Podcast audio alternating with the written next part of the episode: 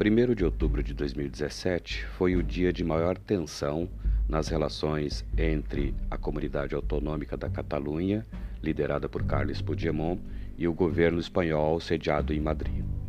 Na noite anterior, a TV pública da Catalunha, TV3, mudou sua programação e colocou um filme que demonstra na guerra de independência dos Estados Unidos como alguém pode abdicar de suas vontades, de seus desejos para defender a liberdade de seu povo.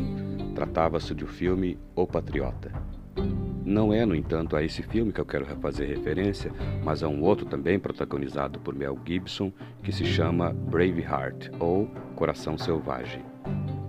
Igualmente, nessa produção, o que vemos é a luta de um povo contra os mandos e os desmandos dos senhores medievais. Em uma das passagens do filme e também do livro, Longshank se expressa do seguinte modo para conter a rebelião dos escoceses. O problema da Escócia é que está cheia de escoceses. Talvez seja a hora de restabelecer um costume antigo. Conceda-lhes o prima noctis, primeira noite, quando qualquer garota comum que habita suas terras casar, nossos senhores terão direitos sexuais sobre ela na noite de seu casamento. Um outro romance histórico também sediado no medioevo, A Catedral del Mar, escrita por Ildefonso Falcones, representa esse direito do seguinte modo: Staniol, gritou Lourenço de Belleira, ao se levantar com Francesca agarrada pelo punho no uso do direito que me cabe como seu senhor, decidi ir para a cama com sua mulher em sua primeira noite. Essa visão da Idade Média como sendo um período obscuro, terrível, tenebroso, aparece também em nossos meios, na literatura nacional, por intermédio de uma obra de Dias Gomes chamada As Primícias, Antes mesmo de começar a peça de teatro, trata-se de uma peça de teatro. É claro que ele é mais conhecido por O Bem Amado e conhecido também pelo O Pagador de Promessas. No início, ele faz uma advertência do seguinte modo: O direito das primícias, ou direito de pernada, ou direito da primeira noite, ius prima noctis, foi uma instituição que vigorou na Idade Média e que em alguns países, como a França, chegou até a Revolução de 89 com Beaumarchais, o casamento de Fígaro, havendo notícia de que tenha persistido na Itália, na Sicília, até meados do século passado. Era o direito do senhor feudal de desvirginar as noivas na noite de sua boda. Para se ter uma noção ainda mais ampla de como essa ideia é, persiste ainda hoje de que existiria um direito à primeira noite por parte do senhor, eu vou apresentar aqui alguns autores que se referem ainda a essa ideia.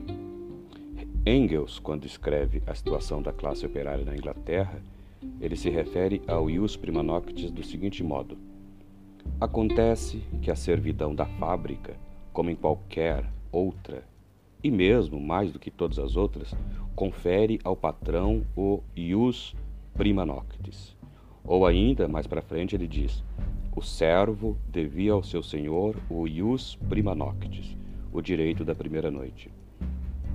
Voltaire, no dicionário filosófico, se refere a esse suposto direito escrevendo: É assombroso que na Europa cristã existisse por muito tempo uma espécie de lei feudal, ou pelo menos era considerado um uso costumeiro, considerar a virgindade de um vassalo feminino como propriedade do Senhor.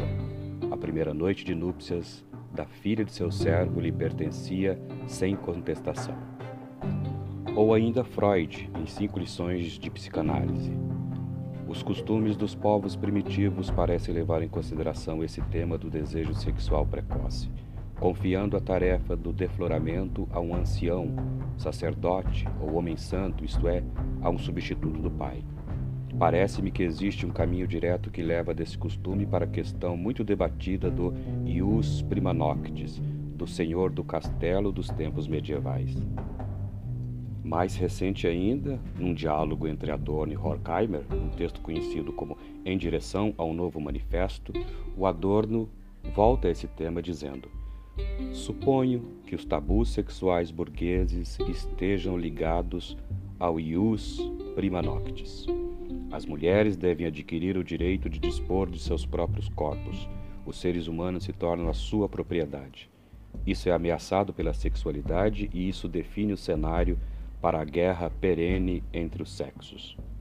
Mesmo Friedrich Wilhelm Nietzsche, tido por um dos filósofos mais críticos e eh, um dos mais mordazes e ferrenhos críticos da moralidade socrático-platônico-cristã, diz o seguinte em Para a Genealogia da Moral: O casamento, por exemplo, foi por muito tempo uma ofensa aos direitos da comunidade.